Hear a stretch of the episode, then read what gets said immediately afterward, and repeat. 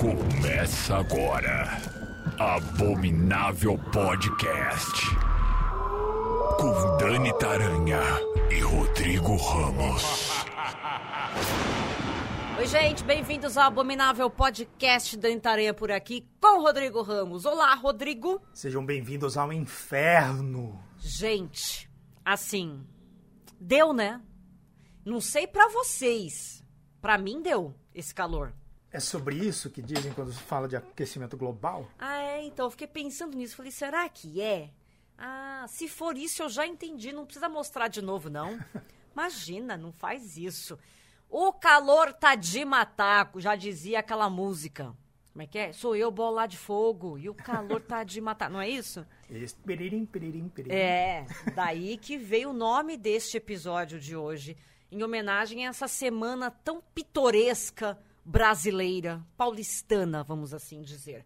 Mas antes, apoia.se barra Abominável Podcast. A partir de nove reais você entra pro nosso clubinho e ajuda a gente a comprar um ar-condicionado portátil. Que eu fui Sim, tentar porque- comprar, tava falando até pro Rodrigo, esgotou em São Paulo, não existe mais. Não Você não encontra. Por que será, né? Que eu deixei pra última hora. Eles estavam avisando que ia dar merda. eu deixei pra última hora e o que aconteceu? Me ferrei. Então é isso, apoia.se barra Abominável Podcast. Ajuda a gente a alugar um apartamento que já vem com ar-condicionado. É com ar-condicionado, um apartamento na Sibéria. Na Finlândia. Tem uma amiga minha que tá fazendo doutorado na Finlândia. Ela só manda foto de neve, é maravilhoso. É, porque não tem outra coisa, né? Não tem. Ela abre a janela e é aquela montanha de neve. Eu falo, eita, que inveja. Eu ia falar, tem, tem a Islândia também, mas aí tá com vulcão e aí... É, não, melhor não. Vamos num, num garantido. Num Por enquanto, né? Daqui a pouco derrete aquela merda toda e aí na- o planeta tá fudido. Ai, Greta Gerwig, cadê você? Greta Ge- Gerwig não, como é que chama a outra? Greta Gerwig é a diretora. Como chama aquela menina do, da- do aquecimento global? Aquela adolescente? Greta Van Fleet. Greta Van Fleet também não é. Greta Thunberg. Thunberg. Pronto. Greta Gerwig é a diretora. A Greta Thunberg é a menina que tá avisando, hein? Tá avisando. Ela avisou. Nem precisa avisar muito, né? Eu, por exemplo, agora, se você olhar pra mim, você vai saber.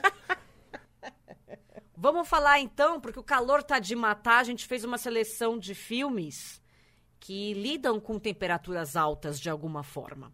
Não é mesmo? É, para você olhar para esses filmes e pensar, poderia ser pior. A não ser que você more em Cuiabá, aí eu não sei, não daria. É, a gente vai começar com as menções honrosas e eu- a, a primeira menção não é de um filme, e sim de uma franquia inteira, porque o protagonista dessa franquia morreu queimado. Eu tô falando de Fred Krueger. E aí eu fui, eu dei um, um Google em Fred Krueger e eu achei no Wikipedia um texto que seria a origem do Fred Krueger. Eu queria contar pra vocês essa história. Eu não sei se é verdade isso, porque eu Conte pra gente, tia Dani. é, porque eu nunca ouvi falar nessa história tão completa desse jeito. Então, eu não sei se foi um fã que colocou ou se, né, é isso mesmo. Mas vamos lá.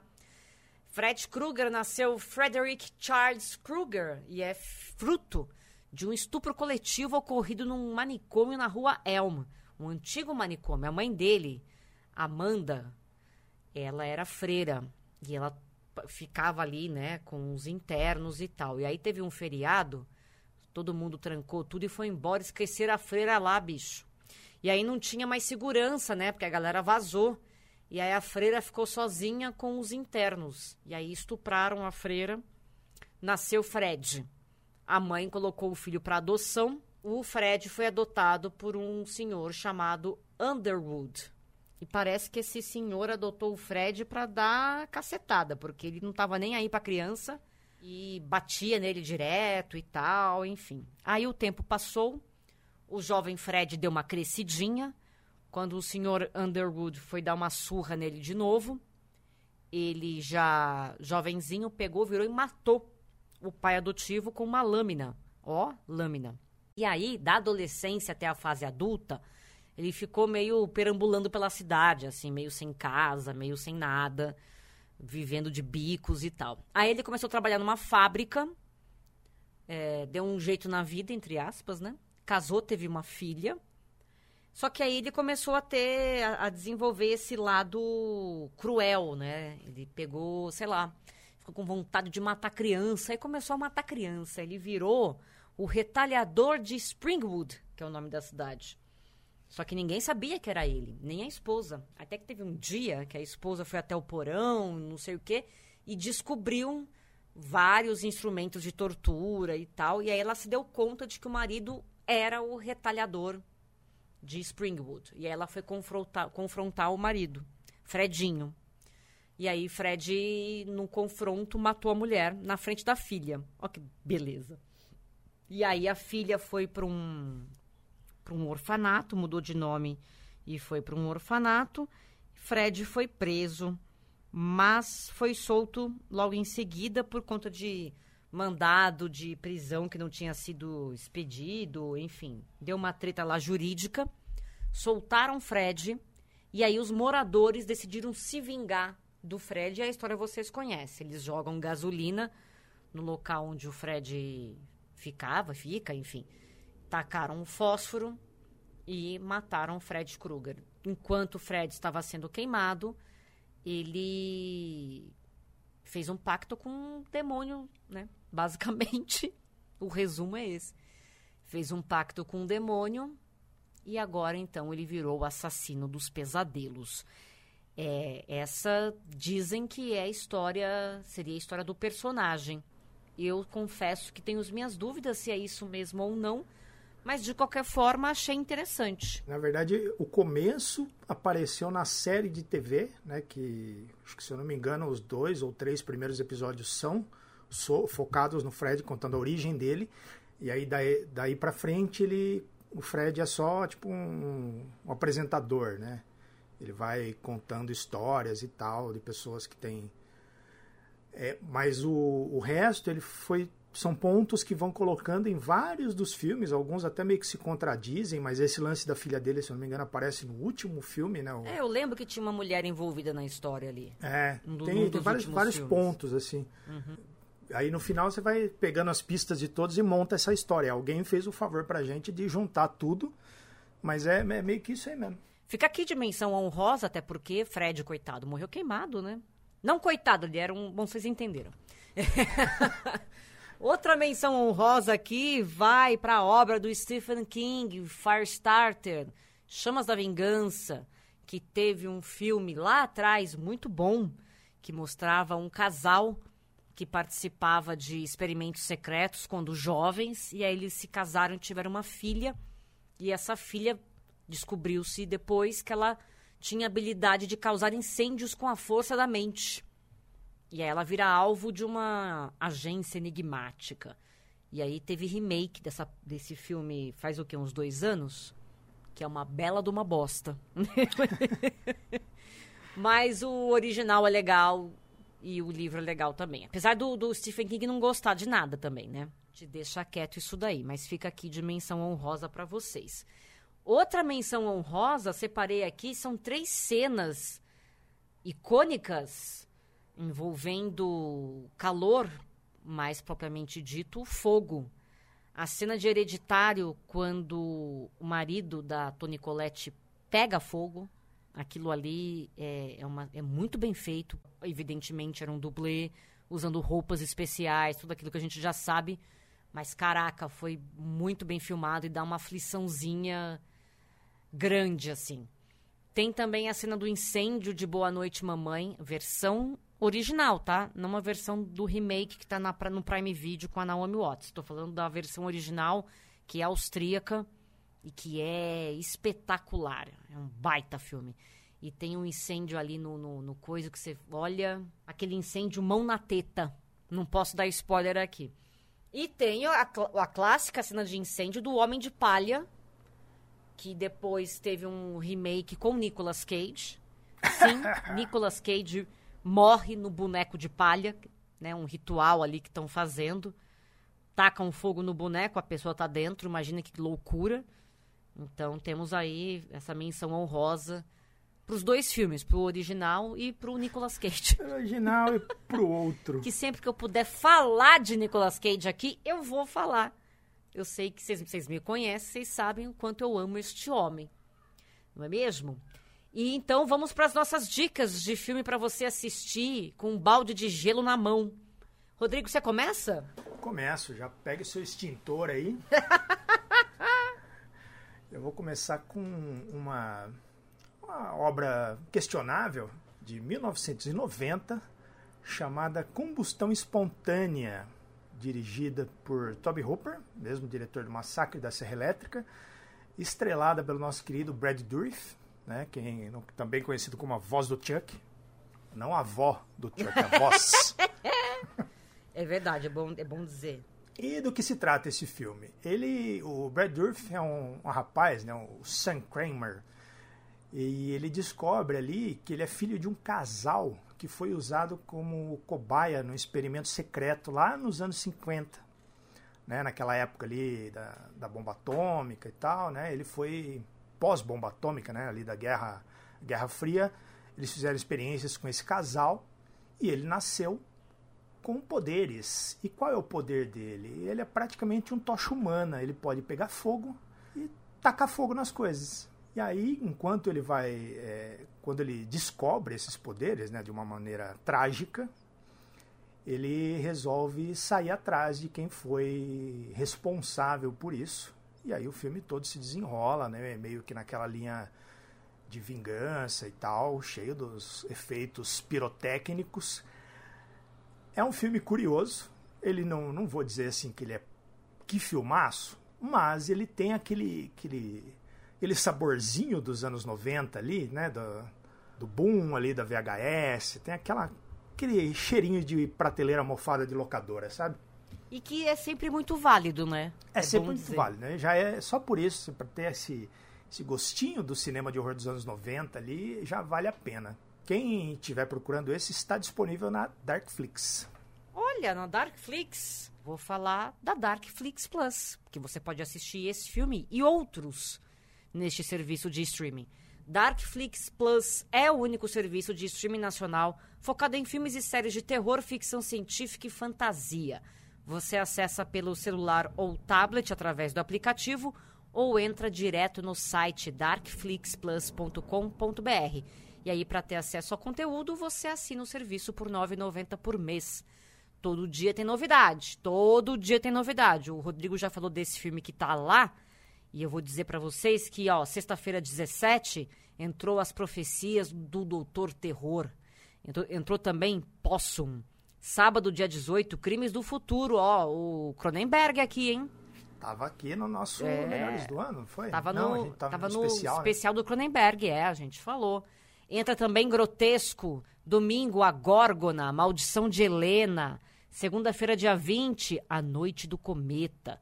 Dia, no mesmo dia, Chapeuzinho Vermelho de Sangue. Eita, nós! Terça-feira entra o Legado de Satanás. Só coisa maravilhosa. darkflixplus.com.br este é o serviço de streaming para quem é fã de filme de terror. darkflixplus.com.br vai lá conferir e eu vou para minha primeira dica, que é um filme de 2001, chamado Dia de Cão. Isso é um filme austríaco. Se passa nos dias de cão, que é referente ao período mais quente do verão europeu, entre 24 de julho e 23 de agosto. E aí esse nome vem da constelação de Cão Maior, que está mais presente nos céus durante esse período do verão, e por isso que eles chamam de dia, dias de cão. Mistura atores profissionais e amadores, e são seis histórias entrelaçadas ali. Elas, você acha que elas não têm ligação, mas elas têm ligação, e elas são ambientadas no subúrbio de Viena, que é a capital da Áustria. Tem violência, tem drama, tem sexo, tem tudo que você pode imaginar envolvendo pessoas que estão surtando com um calor desesperador. Assim como estes que vos falam. Exatamente, tal qual nós dois, não é? Dia de Cão Eu não sei onde vocês vão encontrar. Ele é um filme que veio pra mostra de cinema e não sei, talvez. Eu acho que deve estar no MUBI, se não me engano. Eu acho que no MUBI você consegue assistir. Não é bem um terrorzão. Ele passeia aí por gêneros, mas é, vale a pena conferir porque ele é muito bem feito. Então fica aqui essa dica, dia de cão. Será que a gente vai ter aqui no Brasil os dias de cão também? Algumas. Já estamos Mês nessa de semana, cão, né? é a semana mais quente da história da humanidade aqui no, no, no país. Então pode ser que esses sejam os nossos dias de cão. Dá para fazer um filme aqui também. Porque o povo também tá surtado. As pessoas enlouquecem no calor. Nossa, imagina pegar ônibus lotado amanhã. Ai, ai. Jesus, calma, Rodrigo. Calma. Sua próxima dica, calma. Para dar uma, uma aliviada né, desse, dessa, desse pensamento, para desanuviar desse pensamento, eu vou trazer aqui Chamas da Morte, filme de 1981. É um slasher dirigido por Tony Maylan, que em inglês tem o um nome sugestivo, né, que vocês vão conectar a este tema de The Burning, ou Ah! o incêndio, ou a, a queimação. A queimação é muito bom. A queimação. E do que se trata esse filme? Ele mostra um grupo de jovens é, na, sua, com toda a sua seus hormônios à flor da pele ali, num acampamento de verão, né, nos Estados Unidos, como, como sempre. Tudo aquilo que a gente espera de um, de um slasher. E lá naquele lugar onde eles estão, rola a lenda de um sujeito chamado Cropsy. Eles foram pregar uma peça nele, né, num acampamento alguns anos atrás, e acabou que pegou fogo né, na, na casa lá onde ele estava, na cabana, e ele morreu queimado. Só que cinco anos depois de- de- desse acontecimento, do cara ter pegado fogo, tem um zelador chamado Cropsy que está perseguindo um dos garotos ali que, que pregou a peça nele. Começa a matar os, os jovens ali um a um, né? Até que a trama vai se desenrolando e você descobre que as duas, as duas histórias estão conectadas. Sim, ele não é um filme muito brilhante, mas ele tem aquele. Tudo que um slasher tem, que é gostosinho de assistir, sabe? Aquela, aquele filme pipoca, tem putaria, tem violência, tem efeitos práticos, sangue. Se diverte bem. Eu gosto desse aqui, não é o meu slasher preferido, mas ele figura ali entre os, os melhores da, do subgênero. Se eu não me engano, ele também está na Darkflix. Se eu Olha não me lá. engano. Olha a Darkflix aí, ó. Eu falo, não sei se vocês não acreditam em mim. Falar agora de um filme que tem tudo a ver com a gente, chama Inferno. Sugestivo. Sugestivo. O filme em inglês é Hell mesmo. É um filme de 2011 que praticamente tá. é, como é que eu posso dizer? Tá fazendo uma previsão do nosso futuro. Mostra o mundo depois de ter sido destruído em consequências de atividades solares intensas, o que tornou o planeta quase inabitável. E aí uma galera morreu. Pegou, virou e morreu poucas pessoas sobreviveram comparado ao que a, a, né, a população mundial que temos hoje, né, de alguns bilhões. E aí, então, nesse cenário meio Mad Max, assim, meio deu ruim, duas irmãs viajam tentando sobreviver à escassez de água e calor intenso. Olá! Olá! Me fala se não é o que a gente está tendo hoje. Hein? Não, se fosse a semana passada se juntar a falta de energia elétrica, já faz um. Então, aí, não é, um- não é uma previsão para daqui X tempo? Tô falando para vocês que tem que às vezes a, a vida imita a arte, a arte imita a vida. Sempre da Enfim. pior maneira, né? Nunca, Sempre, nunca é uma coisa positiva. nunca é uma entregadora de pizza que vem. Não. enfim. Nem- Nunca é o, o Patrick Dempsey que bate na minha porta entregando pizza. Você falou, agora eu lembrei que ele fez o Loverboy. Lembra É, do Loverboy? Que com entregava chuvas pizza? extras. Nunca é um Patrick Dempsey batendo na minha porta. Sempre é uma desgraça. Então é isso que acontece. Elas viajam tentando, então, água, tentando fugir do calor. E é óbvio que elas estão. E acabam sendo perseguidas ali. Vão se encontrando com pessoas.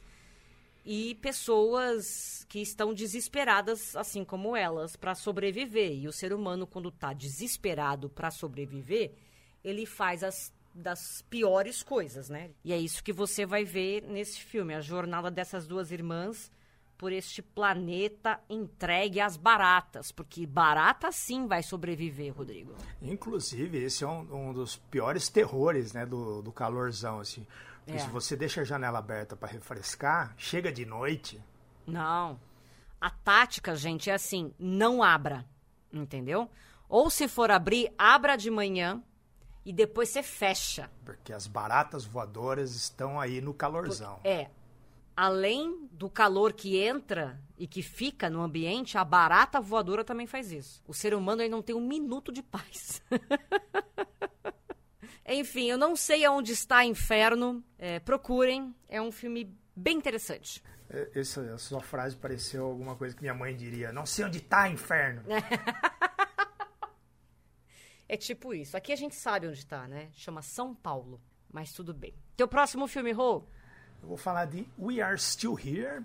Ainda estamos aqui. É um filme de 2015, dirigido por Ted Gilligan. Não sei como é que fala. Mas é um filme de Casa Assombrada. É um pouco diferente de tudo que a gente veio falando até agora. Mas vocês vão entender, né, conforme a história vai se desenrolando. É um casal que resolve se mudar para uma vizinhança mais tranquila após terem perdido o filho deles num acidente de carro. E aí eles estão lá lidando com, com a perda, se recuperando, né? Aquela coisa depressão e tal. E aquele lugar começa a manifestar algumas, eh, algumas coisas sobrenaturais ali e tal. E aí eles começam a investigar e vão descobrir um passado da vizinhança e o passado da casa onde eles foram morar. Né? Porque ninguém nunca, em filme de terror, pesquisa antes, né? Não, não. E os caras também não Só avisa, depois. né? Não, Os não corretor, avisa. Ninguém avisa. é, Cada um que se vire. Com os capirotos dentro de casa. é mito, né? Que é, Hum. que é obrigado a avisar. Não, ninguém avisa. Os fantasmas, eles são muito bem é, feitos visualmente, assim. Eles têm um visual muito, muito interessante, que são de pessoas que foram carbonizadas na, naquele, naquele lugar, né? Até a, o cartaz é a casa pegando fogo, assim, com, com os fantasmas na, saindo da, da fumaça e tal. E é muito bom, assim. Eu, eu gosto bastante desse filme. Ele veio naquela leva dos filmes ali dos anos 2010 que buscava inspiração nos filmes dos anos 60, 70, assim, tipo A Casa do Diabo. Ele tem nessa, vai nessa linha. E tem a nossa querida Barbara Crampton, né, no papel aí da, da mãe que está se recuperando da perda do filho. E é um baita filme. Recomendo vocês procurarem. Eu vi ele na época que saiu. Não, não encontrei ele nos streamings hoje, mas vocês sabem onde procurar, né? Ah, vocês são espertinho, né? Vocês são espertinho. Eu confesso que eu não assisti esse filme, eu tô bem curiosa. É bom. É bom. Tô bem curiosa. Vamos para um filme de 2011. Esse aqui, olha, se chama 119 graus. É o que tá fazendo agora, né? É a temperatura hoje. Olha a presepada. Quatro amigos foram viajar para uma cabana à beira do lago para passar um fim, de, um fim de semana sem preocupações. Um fim de semana regado ao quê? Sexo, drogas e rock and roll. Fim de semana tranquilinho, faz um churrasquinho, bebe uma cerveja, pula no rio, no lago ali, enfim. Só que aí dá merda quando três desses amigos, são quatro, três ficam trancados em uma sauna. E aí o que, que vai acontecer? Vai subindo a temperatura, né? Como que eles saem? O que que eles fazem? Como eles se prenderam? Cadê o outro amigo que, que não tá lá pra ajudar? O que que aconteceu? Vocês vão ter que assistir o filme, que eu não vou dar spoiler aqui. Mas é isso. É muito quente o filme. 119 graus, a tortura da galera da academia e da sauna, né? A pessoa que vai fazer sauna depois de, né? Ou antes do exercício, ou vai fazer ali num, num local que não, nunca fez e não sabe se a porta tá bem, né? Se tá funcionando direitinho. Tome cuidado, viu? Numa dessas você fica preso.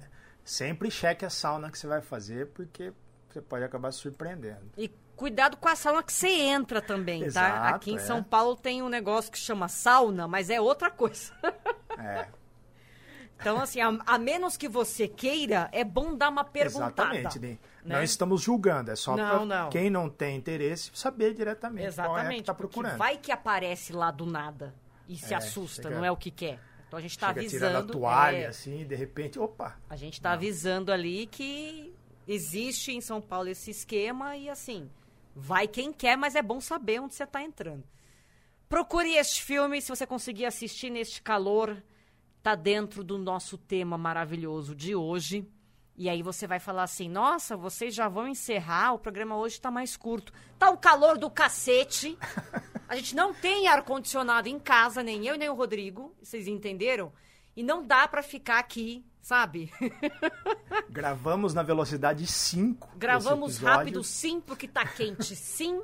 E a gente quer ficar na frente do ventilador, sim. A minha vista já tá escurecendo. Não dá pra ficar enquanto grava porque vaza do microfone. Entendeu? Exato. Então é isso. É, ai, mas é mais curto, é mais curto, amor. Paciência. tá? Semana que vem vai ser maior, eu prometo pra vocês. Tá Ui. bom? Se a gente sobreviver a essa semana aqui, tá acabando. A gente consegue, Rodrigo. Semana que vem tem mais Abominável Podcast. Um beijo pra vocês. Beijo, Ru. Beijo. Bebam água, pelo amor de Deus, bebam água. Use Hidratado e use. prote- Como é que é? Use. É. Use protetor solar e, sei lá, banho de mangueira também pode ser uma boa. Quem tem quintal, banho de mangueira é muito legal. Banho de mangueira, no chuveiro também. Banho é sempre bom, tá? Não é só quando tá no calor, não, viu? Dá só essa dica aqui pra vocês. Agora sim acabou. Beijo, tchau, foi embora. Abominável Podcast. Siga-nos no Instagram, arroba Abominável Podcast.